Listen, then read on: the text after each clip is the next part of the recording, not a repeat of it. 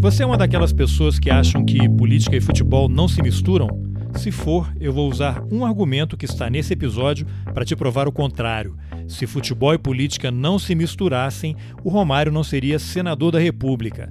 Mas esse é só um exemplo muito periférico dessa conversa que eu tive com o Fabiano Neme e o Matheus Belé, autores do livro Condor Futebol Clube: O uso político do futebol nas ditaduras da América Latina.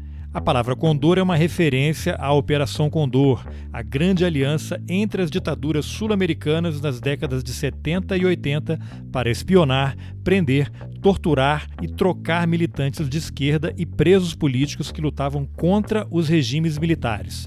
O assunto tem tudo a ver com a Copa do Mundo que se aproxima e com o governo militar travestido de democrático que está terminando esse ano. Eu sou Carlos Alberto Júnior e esse é o Roteirices. Vamos nessa! Bom, Fabiano Neme, Matheus Belé, vamos conversar aqui sobre esse livro, entre outras coisas, né? Esse livro aqui, talvez até menos sobre o livro, né, para as pessoas lerem, né, para a gente não dar spoiler. Na verdade, a, o livro é só um motivo aqui para poder conversar com vocês. Ó, o livro Condor Futebol Clube, o uso político do futebol nas ditaduras da América Latina. E aí a capa eu achei muito interessante, porque o campo, né, a marcação do campo é um arame farpado, né? Que tem várias. Depois eu vou pedir para vocês explicarem como é que foi também a história dessa capa. Mas antes eu vou pedir para vocês se apresentarem rapidamente. Fabiano, quem é você? O que, que você faz? Como é que você ganha vida? E como é que você se meteu aí a, a escrever livros? Bom, meu nome é Fabiano, sou advogado, sou desenvolvedor de jogos, sou escritor, sou pai, marido e um monte de outras coisas por aí. Tor né? Torcedor do Internacional? É, graças a Deus, infelizmente. Como é que você começou a fazer livros aí, se interessar por esses assuntos? O Condor FC é meu quinto livro, na verdade. Né? Eu tenho um livro de processo civil, e eu tenho outros três de, de RPG, que é o de Dra... Não, quatro de RPG, ou cinco. Eu nem sei mais, é bastante coisa. É, não, vamos Eu não sou sobre... bom de matemática básica, assim, é. então. Então não é, não é, tua área não é tributarista, né? Não é tributária. Não, eu, na verdade, eu sou tributarista sim, mas se eu preciso somar mais um, eu peço pro contador. tá bom, tem, tem esse pessoal aí para ajudar, né? É. E Matheus, fala um pouquinho aí de você. Bom, a, a minha formação base, ela é na arqueologia, né? Eu sou arqueólogo de formação, formado pela, pela FURG, fiz o mestrado em arqueologia e dentro da arqueologia, a minha pesquisa ela sempre mexeu com, com espaçamentos mais curtos de tempo. Assim. A gente tem o costume de achar que são sempre coisas muito distantes da gente, mas a arqueologia ela tem uma veia da arqueologia contemporânea que mexe com, enfim, casos e materialidades mais recentes. E é o caso da minha pesquisa, desde sempre, desde a graduação, passando pelo mestrado e depois dele, eu trabalho com arqueologia da repressão e da resistência, se, é dar, se dá para dar um nome para essa área que ainda é muito discutido. Arqueologia da repressão, um campo da arqueologia, mas esse é recente, é antigo, eu que nunca ouvi falar ele dá para ser datado, surge ali entre 80 e 90, numa das correntes mais recentes. Ah, é recente, então, né? Sim, e ele estuda, assim, muito do pós-guerra, né, a materialidade dessa, desses conflitos mais recentes, e ele acabou se, se alargando, digamos assim, e vindo a estudar a questão dos desaparecidos, as materialidades né, que a gente ainda tem da, da ditadura, principalmente por conta da, do problema que foi né, a queima de de documentos e arquivos oficiais, mas não o desaparecimento das estruturas e dos locais usados. Então, o foco dessa área ele tem como isso como principal, assim, né? É, e passa também, por exemplo, para desaparecidos políticos, eu digo assim, restos mortais, por exemplo, o cemitério de Perus em São Paulo, identificação de restos mortais? Sim, perfeito. É uma das coisas em que a arqueologia, esse braço da arqueologia mexe diretamente, assim, né? Uma coisa mais uh, de perícia.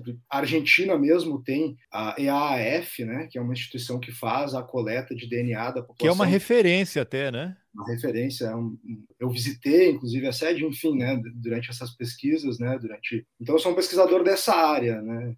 Em termos acadêmicos. É curioso, já. eu lembro porque tem um episódio que aconteceu. Vocês estão aí no Rio Grande do Sul, né? Mas tem ali um episódio famoso na região de Medianeira, ali na fronteira do Paraná, Argentina, Paraguai, que tem um grupo do Onofre Pinto, que é um ex-sargento, e ele era da VPR e estava voltando, tentando entrar no Brasil, tentando não, entrou no Brasil, né, com um grupo que seria para retomar a luta armada, atraído aparentemente por um agente infiltrado, que é até um gaúcho, que era da Brigada Militar, o Alberi, acho que é Alberi Vieira da Silva, e era uma armação, né? E eles desapareceram ali naquela região onde hoje está a represa de Itaipu, o lago de Itaipu, e de vez em quando, de vez em quando não, houve algumas buscas e foi o pessoal da Argentina que foi convidado pelo governo brasileiro para poder tentar localizar covas, eventuais, não acharam nada, né? Mas eu lembro de ter lido que esse grupo era uma referência e estava atuando fortemente aí em parceria com a Comissão de Mortos e Desaparecidos. Sim. Interessante. É, em, em termos de comissões do pós-abertura política, digamos assim, né? A EAF ela é chamada em mais de um lugar para né, solicitada como, como apoio assim a essas comissões nascentes, né? E no Brasil ela tem quatro ou cinco atuações até o momento em que eu tinha escrito a, a dissertação, né? Eu não, eu não sei se tiveram mais uh, auxílios assim, mas ela foi bem. Pô, bacana. Solicitada. Bacana. Bom, então vamos entrar aqui no tema. Eu vou perguntar o seguinte, para começar a falar do livro Condor FC, né? Condor Futebol Clube. O que vocês diriam para as pessoas que falam o seguinte: futebol e política não se misturam, não se confundem, não tem nada a ver uma coisa com a outra. Faz sentido essa frase? A pessoa está equivocada, não entendeu nada? Tem duas respostas para essa, essa pergunta. Uma delas que é uma resposta que é bem rasa e bem fácil de entender, que é que se o Romário não fosse jogador, não, ter, não seria deputado. E nem senador. É, nem, nem senador, tá hoje. Né? E a outra é que o futebol está inserido na sociedade e não tem como desvencilhar a sociedade da política. Né? Viver em sociedade é fazer política o tempo todo, querendo ou não. Até dizer que não faz política é fazer política. A não política, né? É um ato político, talvez. Sim, com certeza. Ah, Matheus, quer complementar alguma coisa aí? Sim, não. Tu se colocar enquanto neutro em termos políticos já é uma decisão política, né? É tu já está dando a vitrine do que tu quer dizer, na verdade, porque é um processo quase despolitizante, né? Para tirar dessa referência que é um fenômeno cultural que é o futebol, em termos Brasil, América Latina, eh, e dizer que ele não se vincula, né? Talvez seja até para esconder o vínculo tão intrínseco que os dois têm, né? Possuem. Né? Uhum. Tá, então, que, como é que vocês tiveram a ideia de fazer esse livro, né? O, a gente estava conversando aqui antes de gravar, o Fabiano falou que conheceu você, é. Matheus, por conta de um outro projeto dele, né? É uma e... história um pouco longa, na verdade. Não, mas dá a versão mais curta, então.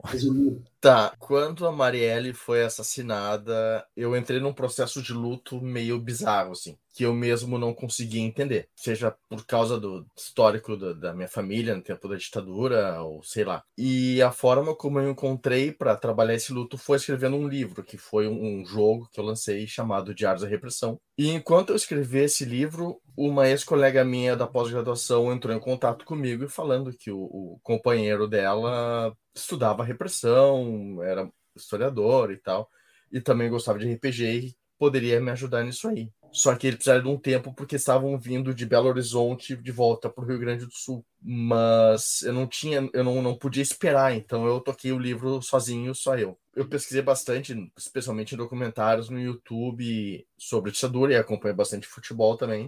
Um dia o algoritmo do YouTube me, me recomendou um documentário chamado Memórias do Chumbo, o futebol nos tempos do Condor. Tá, ó, tô colocando na tela aqui. Tá, sim. O, Aí o eu pirei.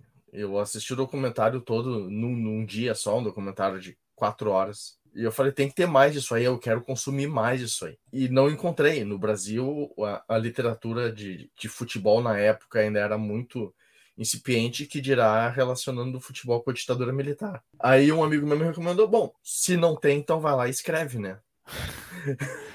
Não tem. É. Pô, isso é ótimo, né? Sim. E ele falou, mas o ideal seria tu ter um historiador para te acompanhar nisso aí, até para te dar uma base melhor e uma credibilidade para o teu projeto. Aí na hora eu lembrei do companheiro dessa minha ex-colega e entrei em contato com ela e conheci o Matheus. E o resto tá aí. Ah, bom, e aí vocês imaginam, você, Fabiano, eu sei que você é apaixonado aí por, por futebol, né? É, infelizmente. Matheus, Matheus também. E aí como é que surgiu? Porque, bem ou mal, me corrijam se eu estiver errado, histórias de futebol e ditadura e repressão, elas estão meio distribuídas, tem livros sobre isso, né? Você tem matérias de televisão, eu lembro, tem até aqui o caso do irmão do Zico, que Sim. vocês relatam, e eu lembro que foi, acho que o Globo Esporte que fez uma matéria grande né, sobre, sobre, sobre ele, né, como é que ele foi punido pela ditadura e tal. Por que, que vocês acharam importante, nesse momento, escrever sobre isso, reunindo algumas histórias e fazendo esse link com a Operação Condor? Para quem não conhece, a Operação Condor era uma aliança entre as ditaduras sul-americanas, ditaduras militares, para troca de informações, para vigiar militantes, vigiar guerrilheiros, a luta armada, para eventualmente prender e fazer operações conjuntas em todos os países, né, como forma de reprimir qualquer movimento que se opusesse aos regimes em vigor. Eu não sei, tem alguma relação com o fato do Bolsonaro ficar indo a jogo de futebol, cada hora veste uma camisa e, e tentar, de alguma forma, fazer esse uso político também do futebol? O projeto é pré-Bolsonaro. A gente começou o projeto em 2018, né? Foi antes das eleições. Eu percebi o que estava acontecendo, né? A própria intervenção no, no, Rio depois do assassinato da Marielle já, já era um indicativo forte da que os militares estavam saindo da caserna. E uma coisa que me fez querer escrever esse livro junto com o Matheus foi que às vezes a ditadura ela é ao mesmo tempo muito muito longe da gente ao passo de que na verdade ela é muito próxima. E eu acho que o futebol é um elo que, que aproxima muito a sociedade da ditadura militar. E mostra não a coisa estava mais perto do que tu pensa. Não era só o arruaceiro não era só o cara que fazia coisa errada que sofreu a intervenção da ditadura. Às vezes o, o clube que tu torcia era muito influenciado também. Com certeza. Trazer esse tipo de tema né para algo mais comum às pessoas, talvez seja um dos objetivos que o livro tem, assim, desde o início. Né? Tratar de algo que é tão íntimo para muita gente, que é o futebol, e mostrar como ele foi vinculado, como o Fabiano disse, a um assunto que, ao mesmo tempo que está muito próximo, está muito distante. O livro ele tem isso como objetivo. Agora, também ligar, como tu disse, Carlos, essas histórias que elas são dispersas, por vezes, né, no mesmo lugar, mostrando essa conexão entre elas, mostrando que, né, por vezes, nossa, a ditadura argentina fez isso, isso, aquilo, é, ela estava vinculada com a nossa. Né? A Operação Condor é um, um, exemplo disso, como a América Latina como um todo, ela foi embolsada, né, capitaneada por essa lógica né, perversa. Então o livro tem muito disso, né, de trazer essas histórias, de aglutinar elas da forma como a operação estava aglutinada e desenvolvia a partir disso, dessa junção, e trazer um tema mais íntimo das pessoas que, que é o futebol, mostrar como eles estão unidos, estavam vinculados. Como é que foi a pesquisa para escrever o livro e qual foi o critério que vocês adotaram para escolher as histórias que estão contadas ali, né? Lógico que Operação Condor, imagino que tem histórias do Brasil, Argentina, Paraguai, Uruguai, os países que estavam mais. Eu sei que na Bolívia também havia tentativas ali, houve operações pontuais em relação à Operação Condor e colaborações entre os governos, mas caso mais forte realmente foi nesses quatro países. E eu lembro que eu vi até que na, acho que na introdução que vocês mencionam o livro O Sequestro dos Uruguaios, né, que foi um caso clássico ali da Operação Condor, que até o livro foi escrito pelo meu amigo Lu, Luiz Cláudio Cunha, que mora aqui em Brasília, tem uma série de entrevistas que eu fiz com ele para o podcast, que são dois uruguaios sequestrados em Porto Alegre e depois levados para o Uruguai, presos pela polícia brasileira, né, e depois levados para o Uruguai. Como é que vocês escolheram quais histórias entrariam, né, e por que exatamente essas histórias? O livro,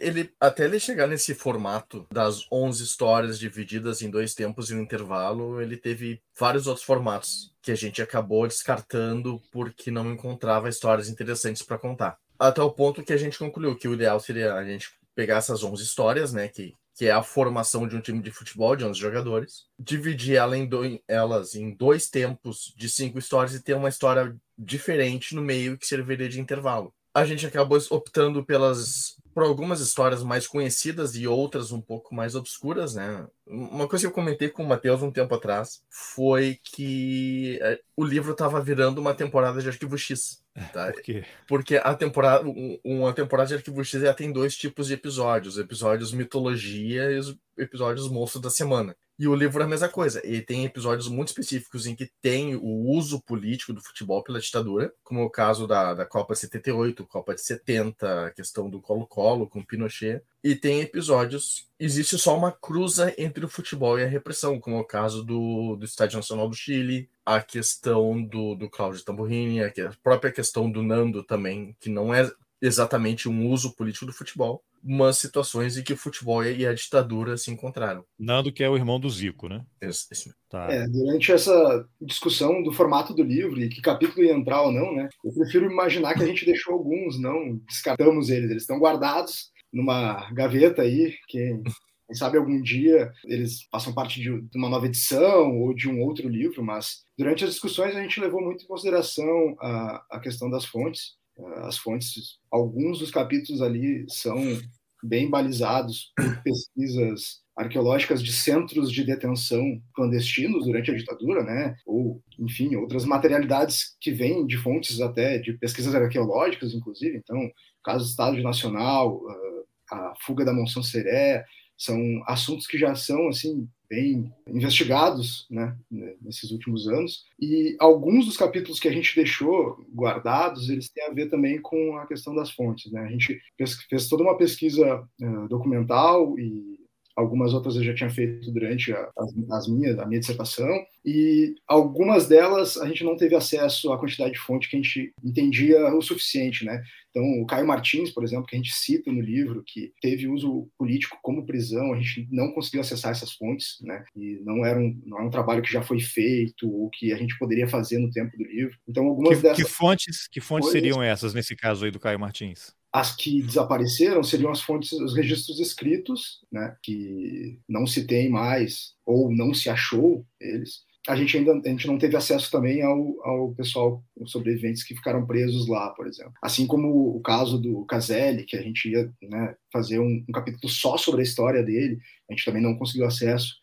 Não sei se pela virada política que o Brasil tomou ele não atendia as nossas ligações, mas, né, tu perguntou das fontes, são essas, né? A gente foi atrás das entrevistas, de fazer entrevistas, de falar com, as, com, com algumas das pessoas, ou de utilizar entrevistas que foram já realizadas, né? Uhum. E, enfim, ó, o não acesso, não conseguir alcançar elas, tirou alguns capítulos que a gente pretendia fazer do livro e inseriu outros também, né? Ver só a parte 1. Teve um capítulo que eu fiquei particularmente chateado de, de, de desistir. Desistir não, ele está no banco de reserva e vai entrar é, em campo a qualquer momento. Exatamente.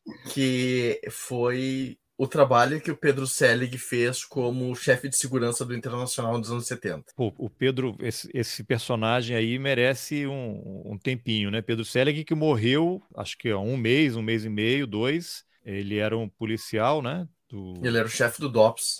Do DOPS no Rio Grande do Sul. Esteve envolvido no caso do sequestro dos uruguaios, morreu aos 88 anos. Sim, foi um dos três maiores torturadores da, da repressão, junto com Fleury e com Ustre. A tríade, né? Ele era um, do, é. um dos, dos pés do tripé. É, daí o que aconteceu? A gente estava com uma, uma visita marcada no Museu do Inter para verificar uma documentação. E aí veio a pandemia e tudo acabou sendo cancelado, né? Só voltando um pouco, eu e o Matheus entrevistamos o Ibsen Pinheiro, que foi, foi presidente da Câmara. E foi presidente do Internacional também. O Ibsen está vivo?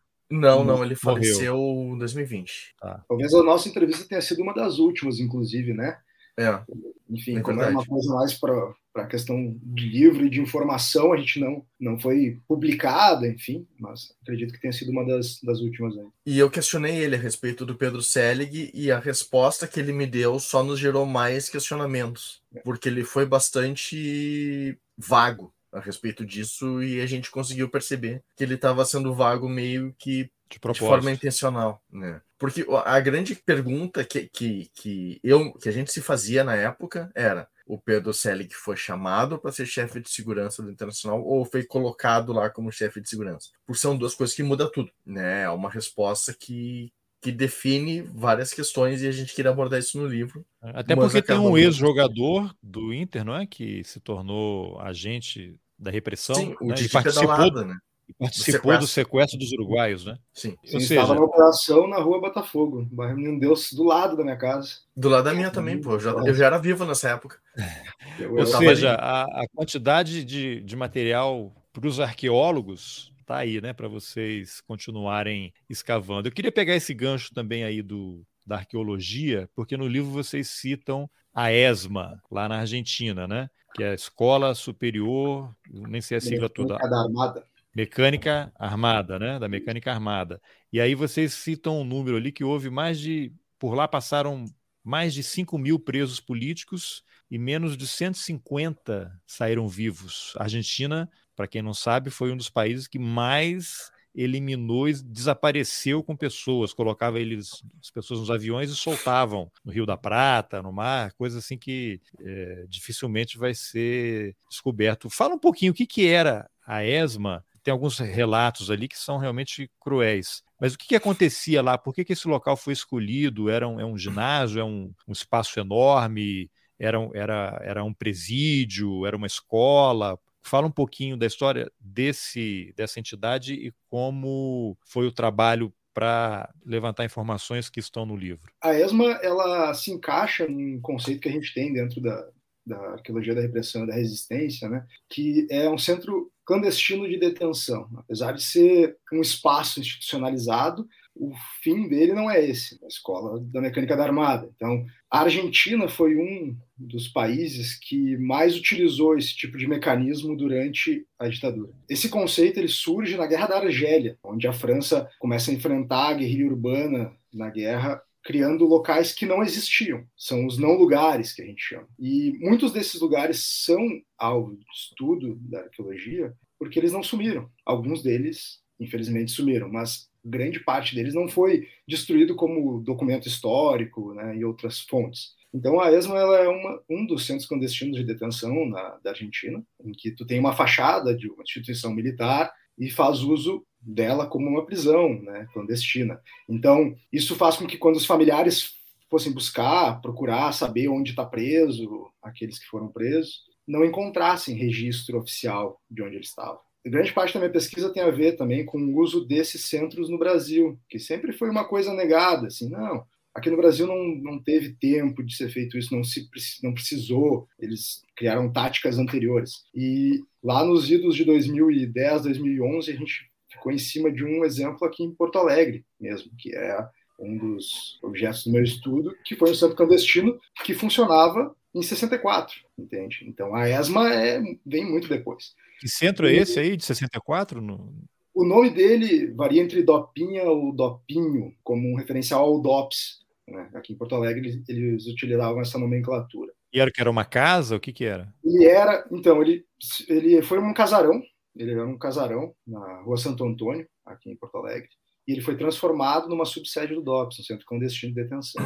Né? Voltando à ESMA, né, é, tinha assim a, a mesma mesmo intuito, né? Fazer com que a pessoa fosse para um não lugar, que ela não pudesse ser rastreada encontrada de jeito algum por familiares e tudo, porque no início desses, dos regimes ditatoriais da América Latina, algumas uh, questões jurídicas ainda eram ainda estavam ativas, né? Então, aqui em Porto Alegre, por exemplo, o uso do dopinha, dopinho, foi por uma questão de evitar o habeas corpus, né? Me corrija aí, Fabiano, qualquer coisa, mas uh, para a família evitar uma soltura antes. Ele não estava oficialmente preso, Exatamente. a família chegava, não, não, não há registro da prisão.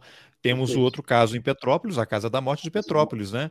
Que aí até tem uma discussão entre historiadores que eu sempre usava o termo centro clandestino, e eu entrevistando umas historiadoras, elas falaram, mas como clandestino? Ele era um centro secreto, porque clandestino é quando ele, ele está dentro de uma estrutura e que na cadeia de comando o topo não sabe, mas os operadores da Casa da Morte estavam lotados no gabinete do ministro do Exército. Havia uma cadeia de comando, né? Então, e para lá, você está vendo Etienne Romeu, que é considerada a única sobrevivente, né? Casa da Morte morte porque quem ia para lá era para morrer. Então Sim. o cara desaparecia, era levado para lá e só quem estava envolvido naquela estrutura é que sabia, né? Mas essa do, do Rio Grande do Sul eu não sabia. Depois a gente vai conversar aí em outra oportunidade sobre, sobre esse caso, né? É, Carlos, essa discussão do. Não vamos se apegar muito a ela, né? Mas, claro. É, uma discussão acadêmica. É, a questão de clandestino ainda é muito debatida, assim, porque clandestino também eh, significa estar tá fora do, dos meandros institucionais oficiais, né? E era o caso desses lugares. Mas, enfim, essa é uma discussão um pouco mais. leva um pouco mais de tempo, ela ainda está sendo Sim. feita. O fato é que são lugares, não lugares, que serviam para fazer com que as pessoas não tivessem acesso a seus familiares presos. E a ESMA, ela funcionou dessa maneira. Eu fiz uma visita à ESMA em 2012, 2011, 2012, que envolvia ali a pesquisa documental para na época para o meu, meu TCC. É um lugar gigantesco, assim. Eh, ela foi transformada em algumas partes em detenção, em outras partes ainda funcionava o que a gente chama de vitrine, né? Aquilo que ainda fingia que aquele edifício servia aquilo que todo mundo achava que servia. Né? Então a ESMA tinha as suas partes administrativas à frente do terreno e né, as prisões, detenções mais no seu interior. E o objetivo era justamente esse. Né? Se não existia, se não estava ali, se ninguém tinha sido preso, quem é o autor do crime? Né? É, se não está nos autos, né? Se não tem o BO, não aconteceu, né? Agora, vocês viajaram para lugares aí nesses países todos para poder levantar informação também, ou, ou, foram visitas pontuais? Foram visitas pontuais, algumas feitas até anterior ao projeto, assim, que foram aproveitadas, né? E o, o, no caso do Chile, por exemplo, com o Caselli, a gente tentou marcar, né, um encontro com ele, fosse virtual. Fala um pouquinho para quem não conhece a história do Caselli, faz um, um, resuminho aí, quem era, quem foi o, Caselli no, nos tempos de glória. O Caselli foi um dos prominentes jogadores chilenos, assim, é, da geração dele. Jogou principalmente dentro do, dentro do Chile mesmo, mas a história dele se vincula à, à ditadura quando tem a passagem da mãe, né? A mãe dele, ela é, ela sofre com o terrorismo de Estado. Então, o Caselli tem na família diretamente esse esse trauma, né? Por suas vinculações políticas, né? Seja seja do de parte da mãe de, dele quanto dele mesmo. E ele é um assíduo combatente ao regime, digamos, em termos de ser contrário às propagandas, a ser contrário ao Pinochet e não esconder isso. Então, ele vai culminar naquele numa passagem que a TV fez a fez o registro, né, em que ele não cumprimenta o Pinochet num dos jogos né, da seleção. Fabiano, se quiser é quando a seleção está se preparando para enfrentar a União Soviética, né? O time aí, seria, aí é uma ofensa, então, gravíssima, né? O cara contra a União Soviética, ele não cumprimenta o, o ditador chileno. Sim, ele se recusa, ele mantém as mãos para trás, o Pinochet vai cumprimentando o time e ele não. E o Pinochet fica com a mão no ar. É, fica com a mão no ar. Inclusive, durante a Copa de 74 em Munique, ele era o Caselli era muito espelhado com o Figueroa né, em que o Figueiredo era o, o bom menino e o Caselli era o menino mal criado. Ele sempre foi usado como um, um exemplo de, de, de, como não ser. E quando ele foi para a Alemanha, a mãe dele foi sequestrada e foi torturada pela ditadura é. militar no Chile. Então eu dele, né? Ela é durante a viagem dele, o regime Sim. trata de agir. Mas ele ele já já era contrário ao regime ou ele era indiferente? Porque a mãe dele devia ter uma militância, imagino, né? Não, não foi presa por causa dele. Foi presa em retaliação a ele. De vingança. Ah, ele já era porque como ele era uma estrela, ele, ele, ele, não era que nem o Nando, por exemplo, que era um jogador de segunda categoria. O, o Caselli era uma estrela, era o principal atacante do Chile. Então era complicado de chegar nele. Então usaram a mãe dele para atingir ele. Porque tem até uma frase no livro que vocês colocam, ele futebol não se toca, né? Como sendo com futebol ninguém mexe. Então com ele ninguém fazia nada. Ele tinha os posicionamentos, mas era a grande estrela ficaria muito ruim fazer algo contra ele. Aí foram para a mãe. E a mãe que foi presa, torturada, o que, que aconteceu a partir desse episódio? Foi exatamente isso. A mãe dele foi presa, torturada durante esse jogo da repescagem para a classificação da Copa de 74. Quando ele retornou, ela já tinha sido liberada. Foi um ataque muito pontual e específico. Não durante pra... ele estava fora ele, ele só soube no... depois, ele não soube Sim, durante. Soube quando retornou. Ele foi jogar, foi nesse jogo contra a União Soviética, né? Eles viajaram, jogaram a partida e retornaram para o Chile. E nesse meio tempo a mãe dele foi presa por nada, sem motivo algum. Ela não era envolvida em militância até aquele momento, depois ela se tornou, mas foi feito exatamente para isso, para atingir o Caselli. E aí o que acontece a partir desse episódio aí? Ele, ele continua na seleção, ele se torna um símbolo, se envolve mais diretamente aí na num, algum tipo de resistência política. Não, é só um símbolo negativo, tá? Para mídia. A mídia usa a figura do Chile, como eu falei antes, como o, o menino mal criado. Por exemplo, na Copa de, 70, de, de 74, a seleção chilena alinhada, o, o, Figueroa, que era usado como exemplo positivo, ele, ele tinha uma pose, né? O Figueroa era um cara que era bem apessoado, então ele tinha todo um, como a gente chama de garbo e elegância. Enquanto o Caselli é um cara que ficava. Ele não, ele não, parava quieto durante o hino nacional, e até isso era explorado politicamente pela repressão para queimar o Caselli. Essa frase do a futebol não se toca, ela, ela é da mídia esportiva como um todo no Chile. Assim. A gente estava conversando até antes, eu e Fabiano, sobre como a ditadura do Pinochet ela começa a mexer na mídia tradicional, né, a seu favor, né, propagandeando a questão da revolução deles lá, da, da, do golpe, e tratando até desses termos em mídia convencional, né, para criar esse, esse entendimento, e enquanto que a mídia esportiva não é tocada no primeiro momento, não é, não mexe com isso. A gente estava até com algumas hipóteses, e a gente não abordou isso no livro, mas tem espaço para isso, de, do porquê mesmo. Né? Talvez a, a mídia esportiva tivesse mais pluralizada em termos de. Na verdade, ela está mais pulverizada, porque funciona em pequenas rádios, enfim, transmissores, e talvez muita, muita emissora de rádio pequena que não o regime não daria conta de né, doutrinar. Assim. Então, não só pela questão do, do futebol, olha, não, não se toca, não, não, não envolvemos com política, isso pode ter barrado um pouco o regime de mexer, mas também talvez a pulverização desse meio de comunicação que é o rádio uh, evitou que, num primeiro momento, o Pinochet conseguisse mexer com isso. Mas são hipóteses que, que a gente criou e não foi capaz ainda, né, para explorar ela em termos de, de livro e tudo. Mas talvez seja uma das explicações, porque a futebol não se toca até certo momento, né? Depois a gente tem todo um capítulo que fala sobre como Pinochet sequestrou o Colo-Colo a favor do regime, assim, para servir de propaganda, né? E nesse primeiro momento é o que a gente está comentando do Caselli. Esse é o primeiro momento. Talvez ainda... E tem uma outra questão também, que é a questão do, do lapso temporal, né? Foi muito em cima da hora. Essa viagem para enfrentar a União Soviética foi, eu acho que 11 ou 15 dias depois do golpe. Então, ele não, não, não se tinha uma estrutura de aparelhamento midiático a ponto de conseguir influenciar o, a mídia esportiva nesse ponto. É, em cima da, do laço ali, tudo, todo mundo ainda perdido, tentando entender o que estava acontecendo, né? E os primeiros dias da, do golpe, bom, o presidente tinha morrido lá no palácio, né? Um monte de gente sendo presa, imagina. Então, eu queria aproveitar que estamos falando do Chile e usar uma outra frase que vocês colocam no livro, que é uma placa que está no portão 8 do Estádio Nacional, que é um povo sem memória é um povo sem futuro. Parece até que é do Brasil, né?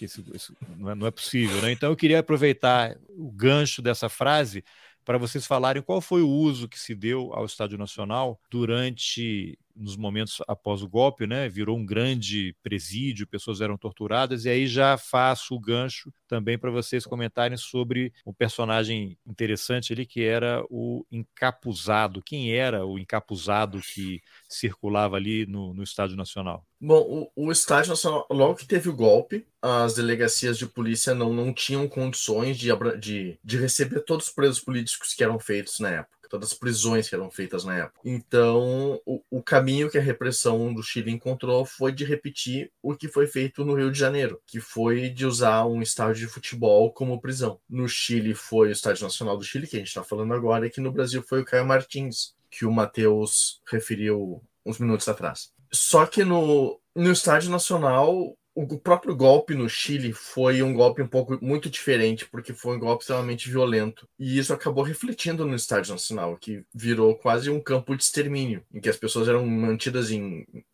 Eram torturadas o tempo todo. A, né, a, a, mera existência dentro do Estádio Nacional já, já, poderia ser enquadrada como tortura, porque as pessoas ficavam no frio, no, no chão, era um lugar úmido, os, os pelotões de fuzilamento estavam lá e tinha essa figura do encapuzado, né, que, que é uma figura é uma figura muito muito polêmica, tanto pela atuação dele quanto pela própria identidade, porque encapuzado era um, uma pessoa que era carregada por militares com um capuz na cabeça e preso por uma coleira e levado por uma corrente, como se fosse um animal e ele apontava o, a próxima pessoa que seria interrogada e seria torturada. E ele fazia isso, pelo que se entende e pelo que veio à tona porque ele, ele mesmo era um militante que mudou de lado. E a partir disso eu consegui apontar quem era quem entre os presos lá do, do Estado Nacional. Sim, era um, era um, seria um delator que estava encapuzado para não ser reconhecido, apontando os companheiros de movimentos de esquerda e, ao mesmo tempo, submetido a um processo de extrema humilhação. Né? O fato dele estar numa coleira, que aí remete também àquela expressão que era usada aqui no Brasil, né? os cachorros da ditadura. Né? Sim. O cachorro era o cara infiltrado e que era dominado, né? O caso Cabo Anselmo, era um uhum. cachorro do delegado Fleury, estava totalmente servil, obediente e sujeito a qualquer coisa, né? Bem, bem curioso. Agora, até vocês relatam aí que teve uma pessoa que teria se apresentado como sendo esse, mas não ainda há dúvidas porque suspeita-se que várias pessoas poderiam ter interpretado um. aquele papel, né? Sim. Existe, Isso nunca existe foi esclarecido, né? Existe essa dúvida até hoje, assim, né? apesar de terem, uma das pessoas terem dito que, que fazia esse papel, alguns uh, historiadores e sobreviventes mesmo do, do Estádio Nacional comentam essa teoria da multifacetada, digamos assim, né? que seriam várias facetas de um mesmo personagem, assim, mais de um mais de um, uma pessoa teria sido encapuzado. Né? A gente não descartou essa essa teoria, a gente não quis dar um ponto definitivo dizendo, mas quis relatar, né, esse que é um dos mais dos possíveis encapuzados, digamos assim, né? Se foi só ele ou não, daí deixamos ah. em aberto, assim, claro, mas enfim, a prática era essa mesmo. Tá. Então, para a gente encerrar aqui o capítulo, o tempo do, do Chile, falem um pouquinho aí sobre essa história do sequestro digamos assim, do Colo-Colo pelo Pinochet, que eu li que ele foi, inclusive, colocado como presidente de honra até 2015. Pinochet morreu em 2006. Ele permaneceu como presidente todos esses anos até que foi, foi sacado, né, tirado de, da, da presidência de honra. E como é que foi esse processo de sequestro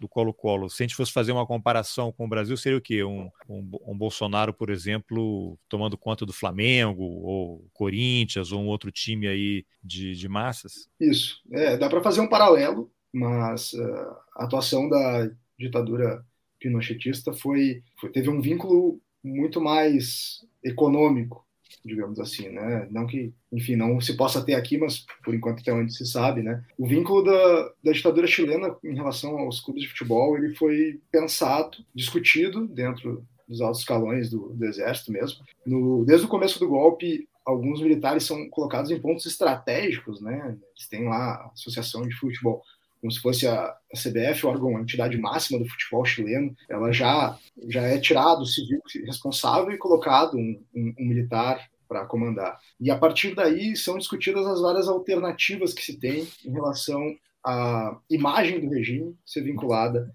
ao fenômeno futebol. A utilização disso ou não através de um clube ou através de algo mais generalista, digamos assim. E a opção pelo Colo-Colo, ela se dá alguns anos pós-golpe na forma de quase que, que o que acontece aqui com alguns órgãos públicos, digamos, né? Algumas instituições públicas. Uh, se fala muito da má gestão que o Colo-Colo estava tendo ao longo dos anos, né? Isso é muito propagandeado, mas a verdade é que o futebol chileno não, não ia bem economicamente, mesmo antes do golpe. O Chile como um todo, né? E se usa disso, né, desse sucateamento, mal cuidado com o dinheiro, para se propor uma alternativa que hoje em dia no Brasil está tá bem em discussão e acontecendo, inclusive, né? Vídeo Cruzeiro, que é o clube empresa. Então, a ditadura ela discute em que termos usar e cronologicamente tu vai ver isso sendo usado, o clube empresa, mas depois um, um clube vinculado a um nacionalismo, né? Então, quando a, o clube empresa não dá certo, né? A gente trata bem isso no capítulo sobre o Colo-Colo. E o vínculo foi de financeiro, né? Ele dá um suporte ao Colo-Colo para crescer em termos financeiros e a contrapartida seria essa vinculação ao regime. Só que aí tu tem nuances também simbólicos, por exemplo. O Colo-Colo é um dos maiores é o, na, na, época, é, é, o maior clube do, do Chile. E se propõe e se define que os jogos do Colo-Colo, todo dia 11 de, de setembro, o Colo-Colo joga, tem jogo do Colo-Colo. E isso, simbolicamente, é muito forte no Chile, porque é o, dia, data, é o dia do golpe, né? Do golpe, é o dia do bombardeamento do Palácio. Palácio Moneda e a morte do Allende. Exato. Então, tu tem uma vincular isso, né? Botar um jogo no mesmo dia que se tem o protesto contra o golpe, né, ou, ou enfim, né, tu mobilizar essa outra, nessa escala, uma massa, tu evita esse tipo de coisa, né, tu, tu enfim, ou mesmo, como eles fizeram, utilizar essa movimentação como comemoração ao golpe, aos aniversários do golpe. Então isso vê perfeitamente... Capitaliza, né, os gritos, os protestos, as panelas são todas em nosso apoio. Exato. Então tu tem a vinculação econômica, tu tem a vinculação simbólica, o uso disso, né? Só que em inúmeras fontes tu percebe não partiu do Colo-Colo, né? O Colo-Colo ele foi escolhido. A diretoria ela foi eh, transformada, ela foi convencida, ela foi então por isso a gente trata muito essa, esse detalhamento do, do refém, assim, até quando o Colo-Colo foi refém. Porque, bom, o símbolo do Colo-Colo é uma Mapuche. Então, como é que tu trabalha isso em questão simbólica do Chile? É uma coisa complexa. Mapuche, que é a população dos povos originários lá, né? Exato, que até hoje né, reivindica né, inúmeras pautas suas, né, é um dos movimentos sociais mais efervescentes do Chile. É. Tem uma coisa que é interessante de falar sobre esse sequestro do Colo-Colo, que é essa questão que o, o Matheus referenciou de usar uma pretensa má gestão do clube para transformar ele numa empresa, isso acaba transbordando para outros aspectos da sociedade institucional. E servindo de, de, de, de pavimentação para o caminho do neoliberalismo, né, da privatização, da redução, do, de uma pretensa redução do Estado, né, porque o Estado em si não se reduz, a única coisa é que o investimento é todo direcionado para repressão, ao invés de saúde, educação e, e etc. Mas. Você está falando do Brasil, não, né? Ah, desculpa, é do Chile. Não, não, é do Brasil falando... hoje, não, né? Tá, não, não, não, não, não. Quer dizer, ao mesmo tempo, sim. Então, essa privatização do Colo-Colo, digamos assim, serviu como uma forma de iniciar uma privatização do Chile, né? E o é, início do neoliberalismo. É interessante porque eu lembro, sei lá, final dos anos 80, anos 90 no Brasil, já começava a surgir história de é, clube empresa, principalmente os de São Paulo, né, que sempre é o estado em que se atribui mais profissionalismo e que os times em tese estariam ali mais bem resolvidos financeiramente, né? Pagam os melhores salários, conseguem reter os craques por mais tempo do que os times de, de outros estados. Curiosamente também, você tem esse neoliberalismo todo né, da escola de Chicago, que foi para lá, Paulo Guedes estava lá, né? Não é à toa que tem esse processo todo aqui.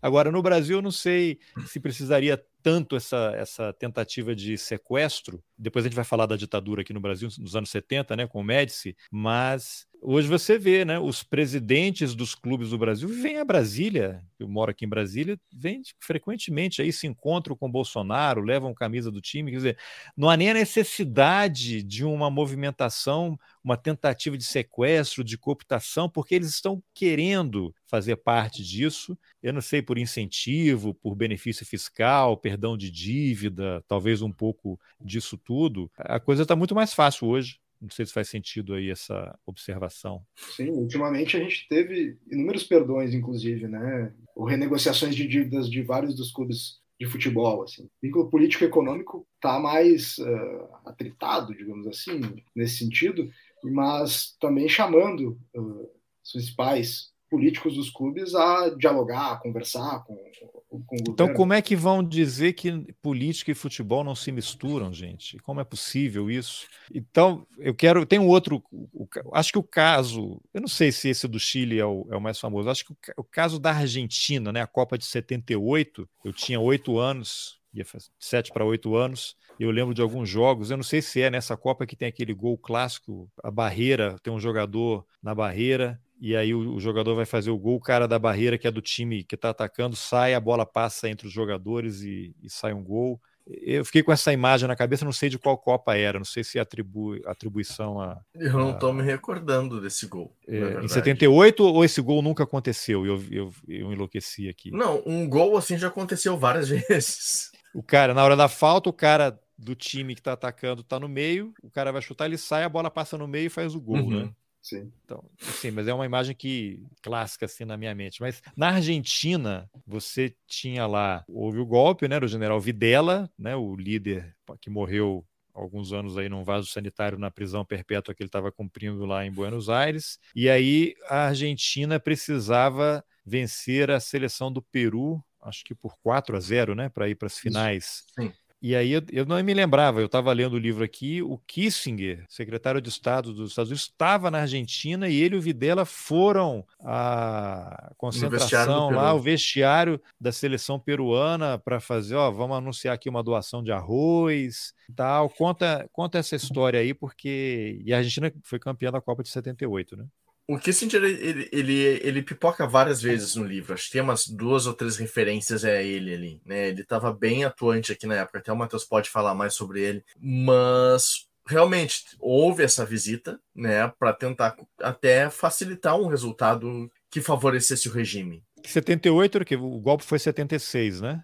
Uhum, isso aí. Os caras estavam tomando o pé ainda ali da situação, mas é a repressão estava é... todo vapor, né?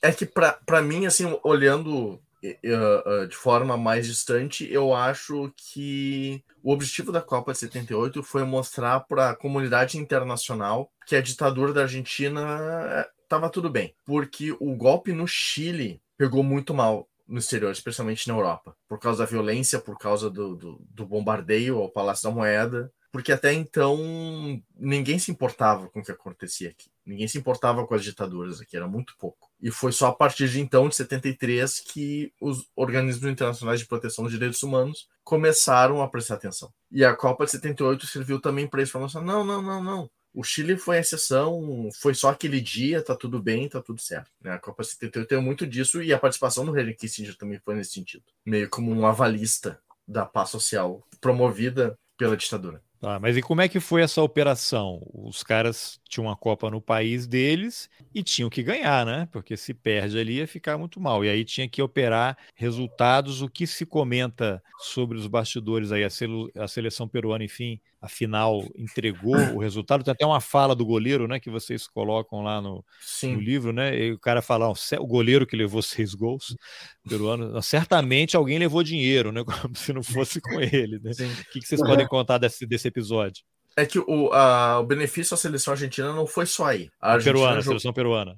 Não, não, falando da Argentina. Ah, sim, jogou só em Buenos Aires, né? Jogou só em Buenos Aires, na frente da torcida, nos melhores estádios, sem precisar viajar, sem precisar se deslocar, num hotel bom, sem ficar trocando de sede. E culminou realmente no, no jogo contra o Peru, em que o adversário foi praticamente de forma quase que literal comprado para entregar o jogo. Mas aí o que, que vocês podem comentar mais sobre esses bastidores aí? Porque no Peru, qual era a situação política no Peru e como é que a Argentina, lógico, que Kissinger estava ali do lado, né? Que tipo de pressão teria acontecido em relação ao governo peruano para que isso chegasse na ponta e no campo a seleção perdesse de seis a questão de doação de grãos é uma das necessidades de abastecimento que o, que o Peru passava até na época, assim, não, não uma crise de abastecimento, mas um auxílio internacional era sempre uh, bem-vindo, digamos assim, ao estado pelo qual o Peru passava. E é, é bom lembrar também que a Copa ela já estava, já tinha sido escolhida como sede argentina, e o golpe vem depois. E a importância de fazer manobras políticas como a doação de grãos ou oferecimento desses né, ou para garantir que a seleção argentina passasse de fase, era importante justamente em termos de propaganda do regime, né? porque eram talvez dois os pontos principais que a ditadura argentina tinha muito cuidado em relação à.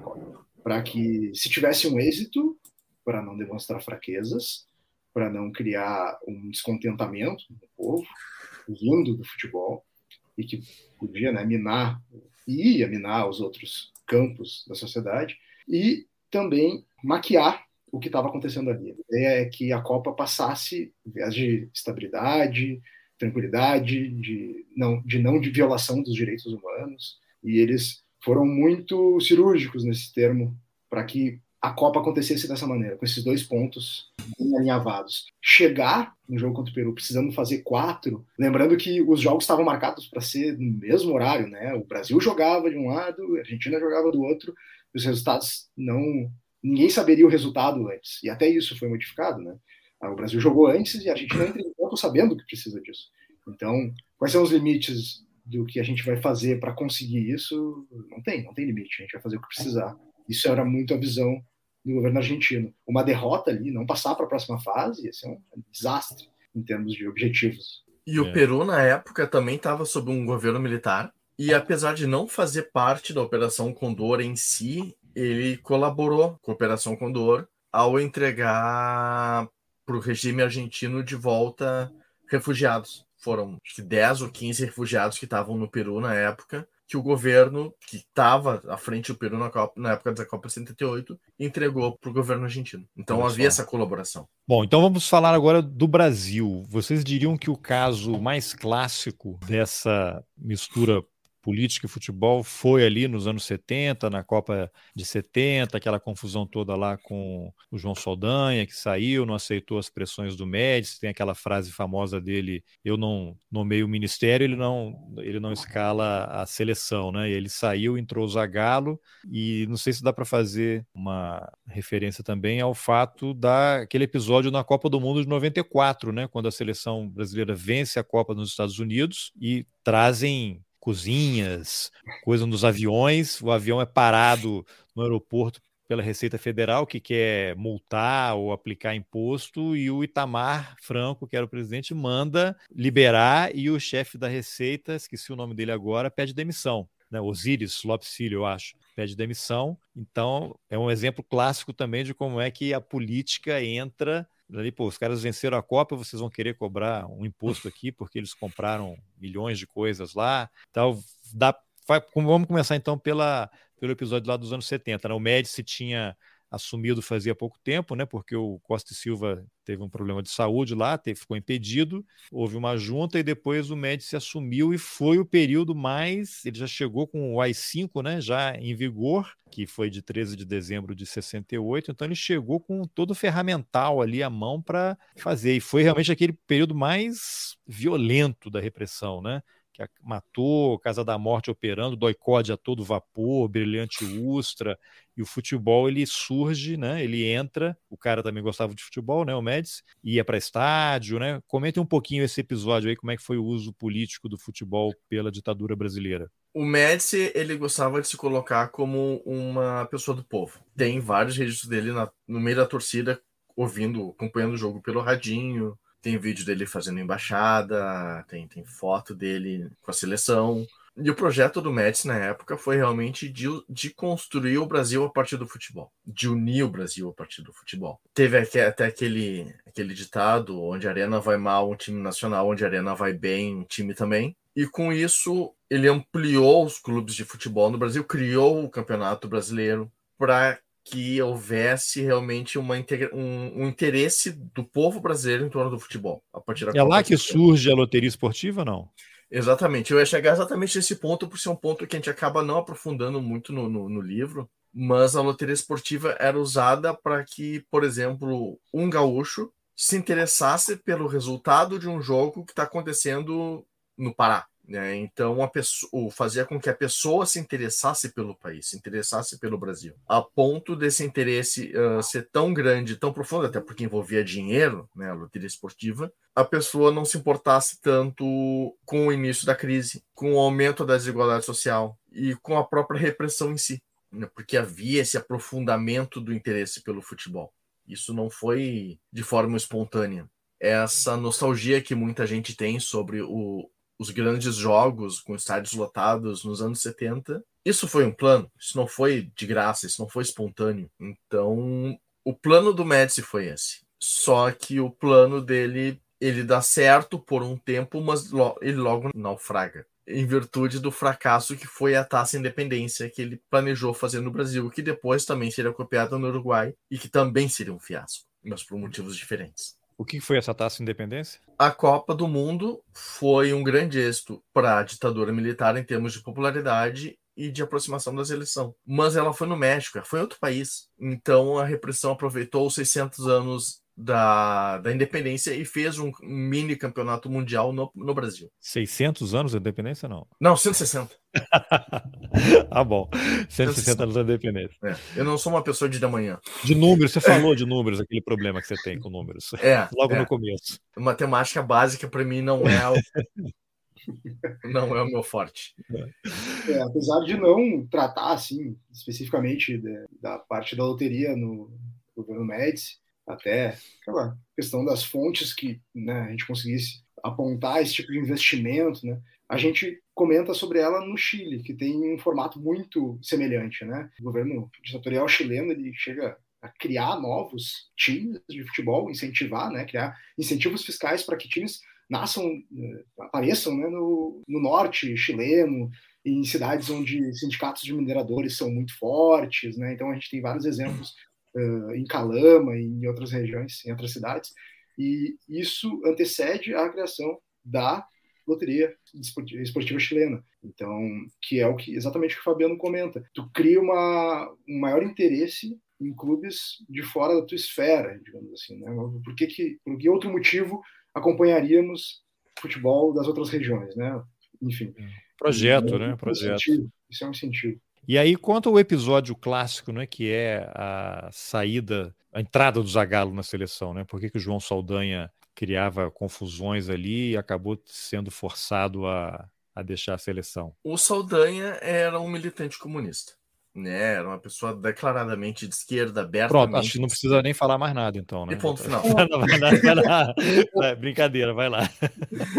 E a, a ideia com o Zagallo, a ideia pública né, com o Zagallo era de despolitizar a seleção, porque a seleção, futebol não é um lugar de política, né, como se dizia na época e segue dizendo hoje. Então, a saída do Saldanha ela foi muito para isso também. E também porque existia um receio de que o Saldanha usava as viagens da seleção para enviar documentos, para enviar, para publicizar denúncias contra o regime militar. Então optaram por colocar um, um chapa branca, que de chapa branca não tinha nada, à frente da seleção brasileira, com o Zagallo, no caso. Que fez todas as substituições ali, convocou quem o, o Messi queria convocar né? Era o Dario, né? Que o... Era o Dario, é. Convocou, Dario... mas não botou em campo, né? Mas estava lá, né? Enfim, lá. ele deu uma, deu uma passada de pano ali, deu, deu, deu um ajuste. Fez um agradinho pro ditador. Agora, naquele período lá, havia jogadores que se posicionavam politicamente, e aí eu vou citar alguns casos mais recentes, né? Você tinha o Sócrates, né, que é uma grande referência em relação a posicionamento político, democracia corintiana. Aí você tem o Reinaldo, né, que está aí até hoje, faz declarações contundentes contra os fascistas. Você tem o Casagrande e tem o Juninho Pernambucano, né? Gerações aí diferentes, mas na sequência, né? Havia naquele momento alguém com esse tipo de postura de, dessas pessoas? Lógico que o Juninho Pernambucano e o Casagrande falarem algo hoje tem um outro peso. O Casagrande naquela época já era diferente, né? O Reinaldo também. Sócrates também, que ainda era ali ditadura. É, agora, nos anos 70, havia um jogador que era reconhecido como um cara de posicionamento político, que a exemplo do que vocês deram lá no Chile? Se havia, ele era totalmente silenciado e tirado de cena, tá? Se, foi, se teve uma coisa que a nossa seleção dos anos 70 foi marcada, foi pelo silêncio. Só falamos de futebol, só o futebol nos interessa e tá tudo bem, o que importa é o, é o tri. O próprio Sócrates, o Sócrates ele foi ter uma atuação política mais forte depois, durante a, o Diretas Já, porque na época ele era bem despolitizado. Era. era muito, extremamente. Inclusive na biografia do Sócrates, que foi, foi até lançado no Brasil, eu li a versão original, o Dr. Sócrates, o Andrew Downey, ele até comenta que o Sócrates se referia ao regime militar como revolução no começo sabe? E isso é um é muito sintomático ele usar esse termo específico. É, foi ele foi ele foi se politizando, né?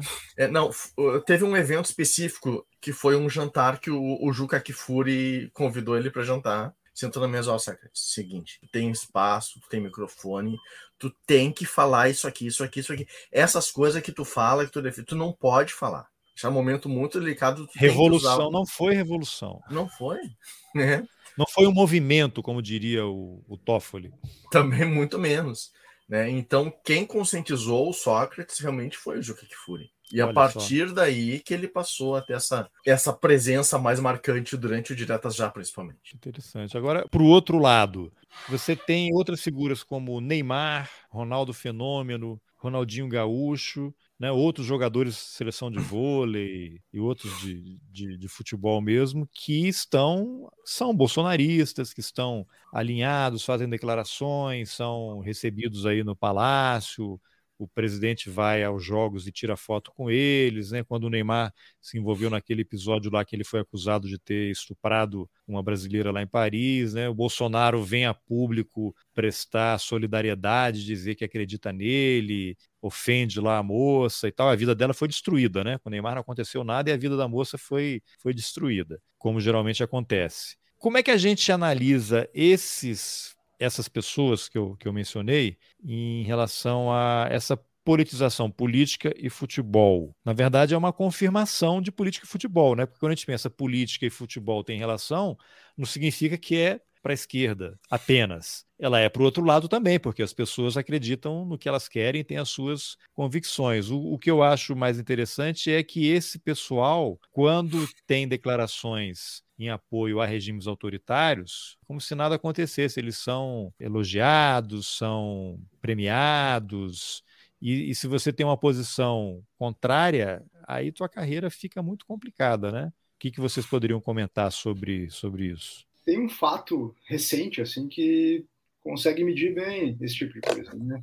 Ao contrário do, do Fabiano, eu sou um gremista de berço, também louco pelo Grêmio. E a gente está tendo um exemplo agora no clube dessa balança que pende diferente para cada lado. Gente... Do Grêmio, você está falando? Do Grêmio. Né? Qual é o problema do Grêmio? Qual é o problema do Grêmio? Vamos lá. A questão, o que isso afeta o Grêmio? Os problemas é. do Grêmio são vários. É, por que, então... que o Grêmio vai perder de novo esse ano? Vamos lá.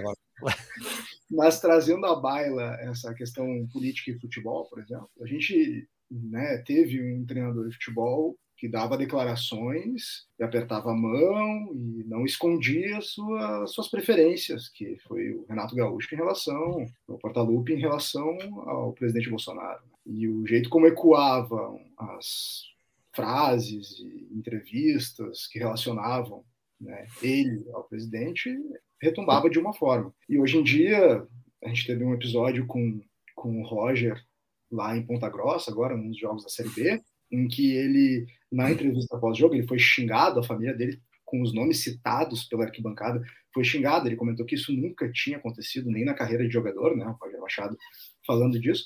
E ele dá uma declaração dizendo que esse tipo de atitude, ela hoje em dia, ela está autorizada pelo nosso, pelo nosso presidente, né? Em outras palavras, foi isso que ele disse, que as pessoas estavam se sentindo autorizadas a fazer esse tipo de coisa, né? Por conta da conjuntura política que a gente vive atualmente, esse discurso de ódio, entre outras características. É, e a forma essa... como retumbou, né, ecoou essa frase na mídia uh, esportiva local aqui, foi de uma forma totalmente diferente do que quando o Renato fez essas aproximações políticas no discurso, entende? Então, isso é interessante essa coisa deles estarem eh, esses ataques estarem legitimados e incentivados sempre me remete àquela história do guarda da esquina, né, que é uma frase atribuída ao Pedro Aleixo, né, que era o vice e ali aquela confusão na, na, na, ditadura e aí teriam questionado ele, mas você não acredita, não, não, confia nas decisões do presidente? Acho que por conta do AI-5, alguma coisa assim. Ele, não, no presidente eu confio, né? Eu não confio, é no, o problema é o guarda da esquina.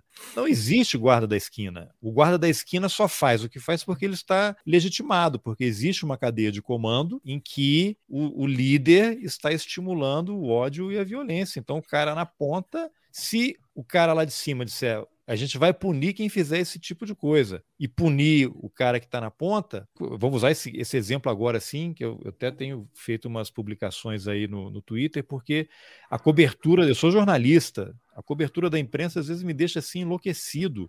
Houve esse episódio aí da tortura e execução do Genivaldo. Botaram o cara que estava sem capacete, bateram nele, colocaram no, no camburão, jogaram gás e mataram o cara, executaram ele. Né? Aí, ontem, e não é a primeira vez, e é uma coisa programada, né? O Bolsonaro sai de moto aqui em Goiás, aqui do lado, com o cara na garupa, os dois sem capacete. E não acontece nada. Eu até publiquei hoje aí o código de trânsito prevendo multa, 249 reais, alguma coisa assim, por pilotar sem capacete. E a lei prevê que o policial ele pode, inclusive, não abordar a pessoa, ele pode só multar, não precisa nem abordar.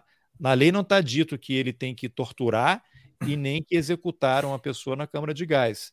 E aí eu me pergunto: nenhum jornal vai fazer uma matéria questionando a Polícia Rodoviária Federal ou a Polícia Militar, o Batalhão de Trânsito. Vem cá, o cara vai em rede nacional pilota uma moto sem capacete e ninguém faz nada, essa é a cadeia de comando. Então a lei é igual para todos, Fabiano que é advogado, porém alguns são mais iguais do que outros, né? Então você tem a mesma situação, o presidente da República sem capacete e o Genivaldo sem capacete, com o cara que está no topo da cadeia de comando todo mundo aplaude. O outro foi torturado e executado. E não tem um jornal para fazer uma matéria para falar: olha, a infração de trânsito por pilotar a moto sem capacete custa tanto, pode aprender a moto, pode fazer isso, pode ter uma advertência. Ninguém escreve, ninguém questiona a Polícia Rodoviária Federal. Foi só um parênteses aqui para eu externar um pouco a minha, a minha fúria. Eu só queria retomar isso que tu falou do guarda da esquina. É, foi por causa do guarda da esquina, exatamente. Sim. O guarda porque... da esquina só vai torturar e executar porque o presidente da República fez o que depois? Elogiou os caras. Sim, Se sim. tiver punição, não pode ser uma punição dura. Pô, mataram o cara.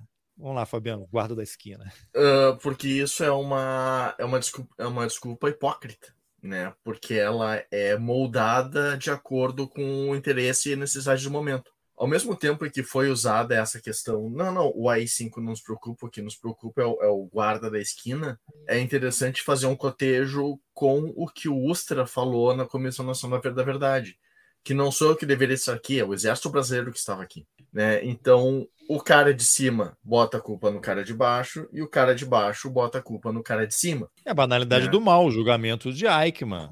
Né? Sim. O, o Ustra ele está certo em parte.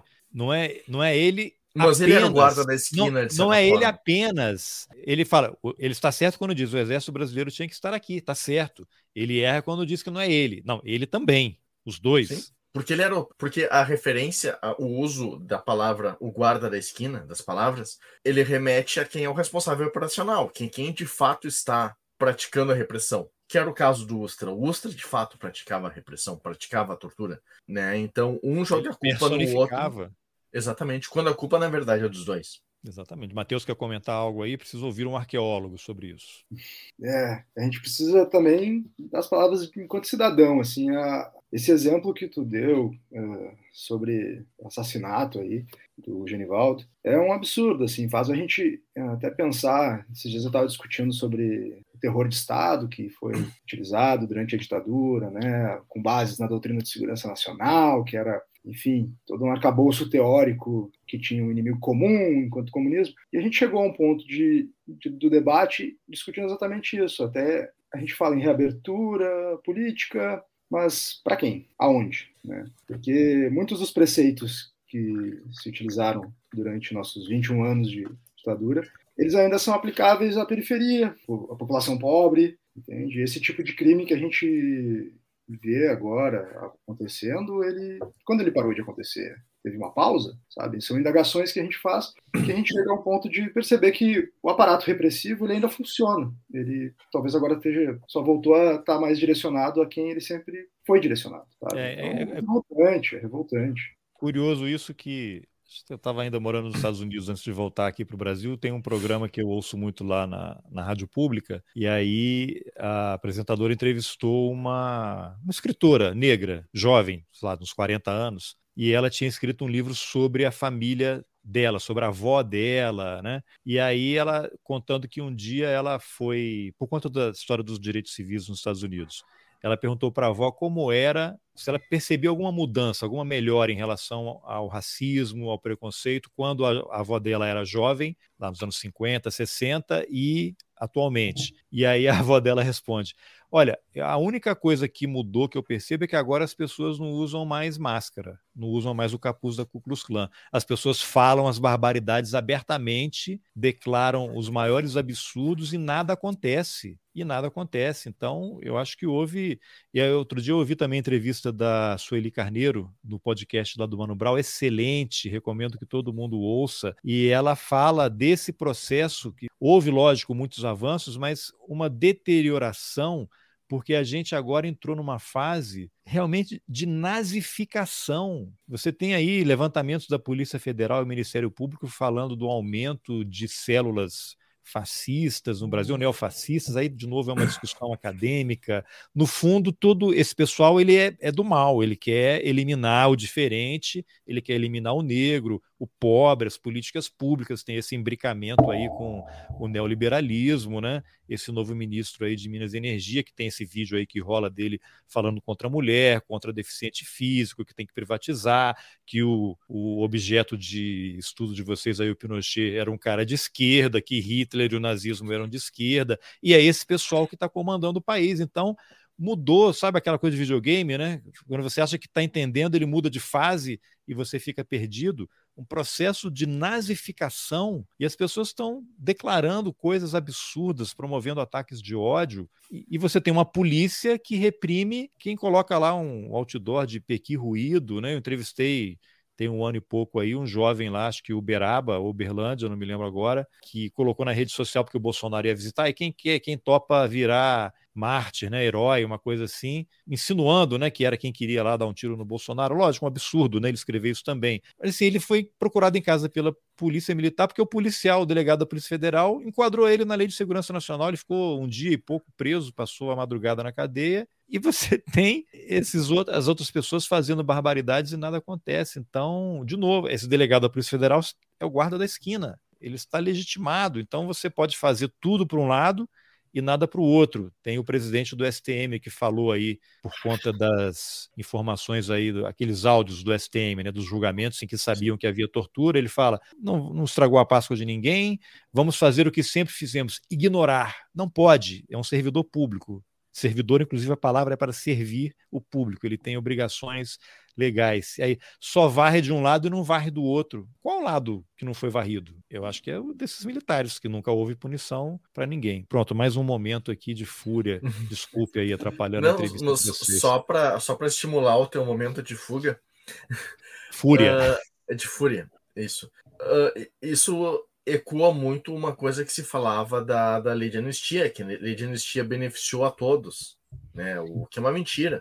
A lei de anistia só beneficiou os militares, porque a resistência já tinha sido presa, já estava sendo punida no exílio. Já estava sendo punida, já estava já estava sendo torturada. Então, isso é uma mentira. Né? Tanto que a lei da anistia foi aprovada só com votos da, da Arena. O MDB não votou a favor da lei da anistia, votou contra.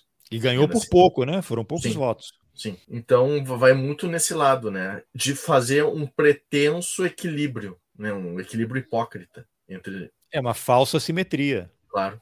Entre dois lados que, na verdade, não se equivalem. Exatamente. Eu queria. Vamos voltar aqui, porque a fúria é, é grande. É... Vamos. O governo Bolsonaro fazer isso pra gente. Sim. Vamos falar do seguinte: que casos vocês destacariam aí em relação a. Tem Uruguai e tem Paraguai. O Paraguai não entrou no livro. Não entrou. Não, não. Está no banco de. Está na reserva. É surpresa que vai, vai, chegar aí. Do Uruguai, é. qual é o caso que vocês relatam? Eu acho que o mais emblemático é o Mundialito. Né? É uma Copa dos Campeões Mundiais que foi feita no Uruguai. Ela foi planejada contando com um evento futuro que acabou sendo exatamente o oposto que o regime esperava. Né? Foi marcada, foi combinada para acontecer depois do plebiscito que viria a alterar a Constituição uruguaia para permitir a perenização do regime. Mas esse, o povo acabou votando contra, então o que era para ser uma celebração, uma celebração de uma ditadura eterna foi uma festa do fim dessa ditadura. Foi a né? pá de cal. Não pá de cal Sim. porque o pessoal não. continua operando né, nos bastidores ali. Sim, e continua depois também, mesmo, não, mesmo na época. Ah, até hoje, não teve há pouco tempo lá, o general uruguai defendeu lá a ditadura, foi demitido, né? Aqui sim. no Brasil ele é promovido, vira sim, marechal, sim. essas coisas. Mas foi muito interessante porque ali a gente consegue ter uma perspectiva do quão patética a ditadura pode ser. Porque a forma como ela perde o controle do campeonato é muito rápido. Ela é colocada de, de lado pelos, pelo interesse econômico de fora da América Latina de uma forma rápida simples e, e, sem conseguir sequer dizer um ai, não, peraí, não é assim que eu quero, não. Vai para lá, agora chegou o pessoal do dinheiro, chegou o, os meninos grandes, agora a gente que vai cuidar disso aqui. E a ditadura foi humilhada. A ditadura foi humilhada, é. merecidamente. Foi pouco. É. As Agora, e... assumem o protagonismo da festa, né? Do que seria uma festa de, da ditadura, assumem o protagonismo da sua festa, a festa do povo. Assim, acho que o Mundialito tem isso como característica reverberante, né? Enfim, os gritos da arquibancada, para não falar muito sobre o capítulo, a ponto das pessoas ainda quererem ler ele. Não, tem que ler. Vou deixar de novo aqui. Agora, por que que o ó, Condor Futebol Clube essa capa, inclusive, é linda. Quem, de quem foi a ideia de botar esses arames farpados aqui em volta? Quem é que fez a essa capa? capa? foi eu que fiz. Você eu que fez? Sim. Advogado, é, polemista e artista gráfico, visual. É. É, eu fiz a versão da capa, daí eu mandei pro Matheus, o Matheus falou, tá uma merda. Daí eu fui refazendo. Mas você que fez o computador, você desenha sim, também? Sim, eu que fiz no computador, sim. O operacional da capa foi meu. É, toda a ideia e o conceito veio do Fabiano, a gente foi ajustando, a gente teve ajuda aí do, de pessoas que entendem, de pessoas que, que sabem. entendem. Entendedores entenderão. É, é. Aí um abraço pro Rodrigo, obrigado pro Rodrigo que ajudou a gente a acertar a cor também. A gente tava com algumas dificuldades, né, Fabiano? Técnicas, mas o, o desenho todo partiu é. dessa cabeça aí, Ah. Fabiano. E, agora, e por que, que o Paraguai ficou de fora? Qual, por que o preconceito com o Paraguai? Ah, isso é uma pedra no nosso sapato, Carlos, assim, que nos incomoda diariamente, né? É. Ah, de novo, as, as questões de, de fontes e acesso a documentais, né, ou a própria trabalho de, de arqueólogos, que são os dois uh, braços que a gente usa no livro para dar sustância, né? A gente teve dificuldades com, com o Paraguai com as suas histórias em relação ao futebol, assim. Então a gente optou por Que deixar tipo de gavetinha, né, não, não, não tratar tanto. por- Mas é que vocês não conseguiram. Mas tem alguns casos assim que são conhecidos e vocês que vocês podem mencionar, mas ah, não entrou porque a gente não conseguiu avançar, mas tem esses casos aqui. É, É A gente muito tem superficial, né? Muito- A gente encontrou casos, mas eram histórias que a gente não conseguiu aprofundar. A gente não conseguiu fonte para aprofundar essas Não, histórias. mas cita um caso assim, olha, essa aqui é famosa, vale investigar, mas a gente não conseguiu. Tem um caso que ele. A gente não só não conseguiu aprofundar, como ele seria redundante com o capítulo do defensor, que foi um, um time de esquerda que acabou ganhando, só que não foi campeão. Ele ganhou um jogo contra o time do. do... Fugiu o nome do cara. Stroessner? Do Stroessner. E como era uma história muito. uh, o liame de- dela era muito frágil, a gente acabou deixando ela de fora. Tá. Então, em tese, seria uma história que vocês deveriam se dedicar Sim. mais. Tá. Sim, sim, sim. Não O teve próprio- caso de estádio sendo usado como, como prisão a menos que a gente tem encontrado, Isso, por exemplo. Não teve Copa do Mundo usada. Até porque a seleção paraguaia na época não era das mais relevantes. Então, o Paraguai realmente foi um elemento mais em que o futebol e, a- e o regime não, não se cruzaram de forma tão intensa. E vocês chegaram. ah, Diga lá, diga lá, Matheus. A gente, a gente não conseguiu esses vínculos, né, Carlos? Importante, assim, não fechar que não teve também, porque a gente sabe muito bem como é, como são- como são os documentos de contextos ditatoriais, né?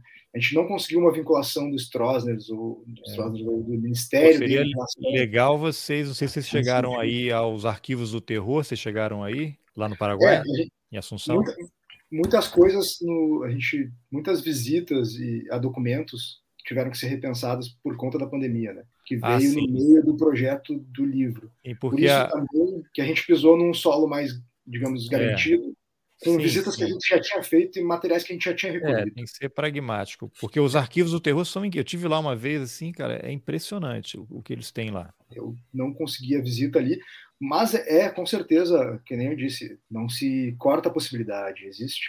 É, depois Ah, eu vou passar para vocês que eu conheço a encarregada lá do, dos arquivos.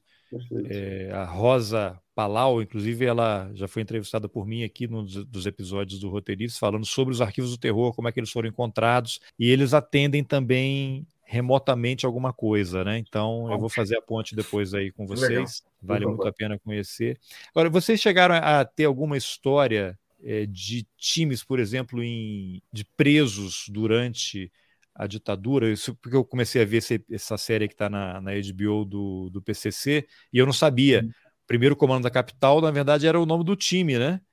Era um time de futebol que depois virou essa organização transnacional. Vocês identificaram alguma coisa parecida assim de times de, de detentos durante a ditadura? Tem, eu, eu chego- a gente chega a mencionar isso no capítulo do defensor, né? Que o, o irmão de um jogador era preso, tá? E, e eu, eu, eu acabei, nem- a gente acabou nem aprofundando tanto essa história, eu falo eu, porque o, o capítulo do defensor foi mais meu. Eu sei que ele jogava bola lá, na, no La Penal, que era a prisão em que ele estava, mas não de uma forma que fosse relevante ou valesse a pena a gente aprofundar no livro. É, tipo como aquela, aquele filme lá do, do Pelé, que eles estavam, eram, estavam presos lá e aí levavam o time para jogar e usavam na política dos presídios, né? Não teve nenhum caso assim que vocês tenham identificado ainda. Não, não. Isso a gente vai abordar no nosso próximo livro, não é verdade? ah, é? Olha, é. spoiler, hein? Sim, porque o ao, porque nosso próximo livro vai ser sobre futebol e narcotráfico na Colômbia. Futebol e narcotráfico na Colômbia. Sim. É, não, já estou falando aqui. Já está é. aí. É, e eu e o, o Pablo Escobar, ele tinha lá a catedral, né, que era a prisão que ele construiu para ele mesmo, e lá tinha partidas de futebol, inclusive o, o Iguita, tradicional goleiro da seleção colombiana, não foi para a Copa de 94, porque ele foi preso por jogar em La Catedral. Caramba. É. E há casos semelhantes aí em outros países que vocês estão levantando? Não, é só na Colômbia. Né? Ah, tá. Ah, o... Só na Colômbia. Não, eu sei, mas ah, o livro vai ser sobre essa a relação, relação entre futebol Colômbia. e narcotráfico na Colômbia. Bom, então Sim. vocês vão ter que ir para lá, né? Fazer uma pesquisa de campo e tal. Tentar conseguir umas entrevistas. É. Bom que quase todo mundo está vivo nesse caso. Ah, é? Olha que legal. Sim, Bom, foi beleza. anos 80 e 90. Então... É.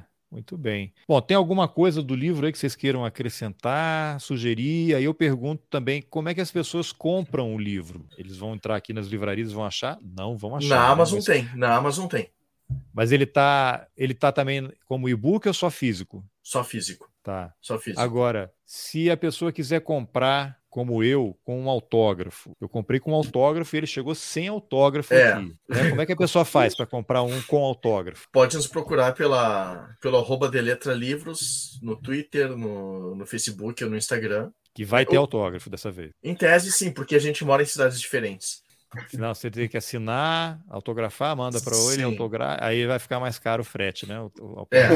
Ou então pode escolher, eu quero o autógrafo de um gremista ou eu quero o autógrafo de um é, cara do é. Internacional. Nos facilita um pouco. Fazer uma disputa no livro aqui Colorado, que dá uns é, autógrafos.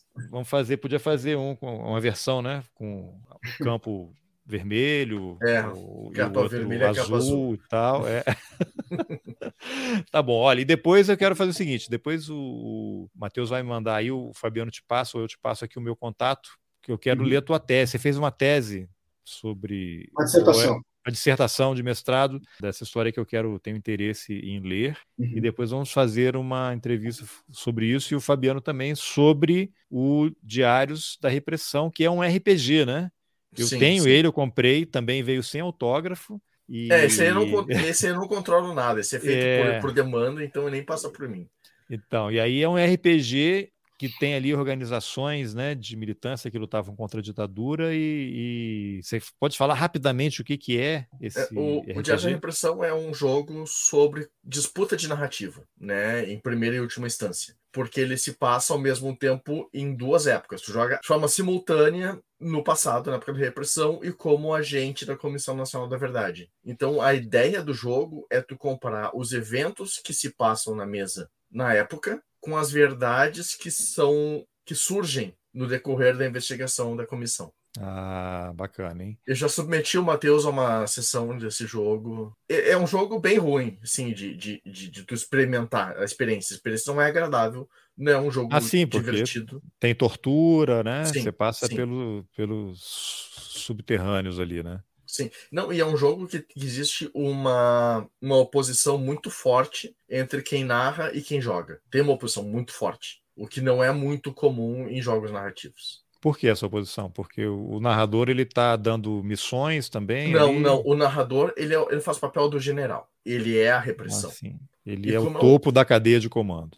Exatamente. E como é um jogo de disputa narrativa, é meu interesse fazer com que a narrativa que seja apurada pela Comissão Nacional da Verdade favoreça a ditadura. Ah, então é basicamente o que os militares fizeram aqui durante Exatamente. a CNV, né? Tentar esconder Exatamente. e tal, entendi. Exatamente. É. Ah, legal. Eu vou deixar os links é, dos dois livros nas informações aqui da, da, do episódio. Então agradeço enormemente aí. Parabéns pelo trabalho. Acho Obrigado. que é cada vez mais importante a gente ter esse tipo de conteúdo disponibilizado. Desejo sucesso, aguardo o material de vocês, o próximo livro e obrigado pela entrevista. É isso, a gente agradece o convite, foi muito legal. Nos vemos pelo Twitter. Pelo espaço. Exatamente. O Matheus ainda não sigo. O Matheus está no Twitter? Não, não. Eu com redes sociais eu sou um ah, pouco delicado. Tá assim. certo, tá certo. Faz bem, faz bem. Tem que tá ver bom. a pele desse homem, parece um pêssego, não tem uma ruga. de não se incomodar, né? Não tem preocupação, né? É. Tá bom. Beleza, a gente vai se falando então. Feito, valeu. Obrigado.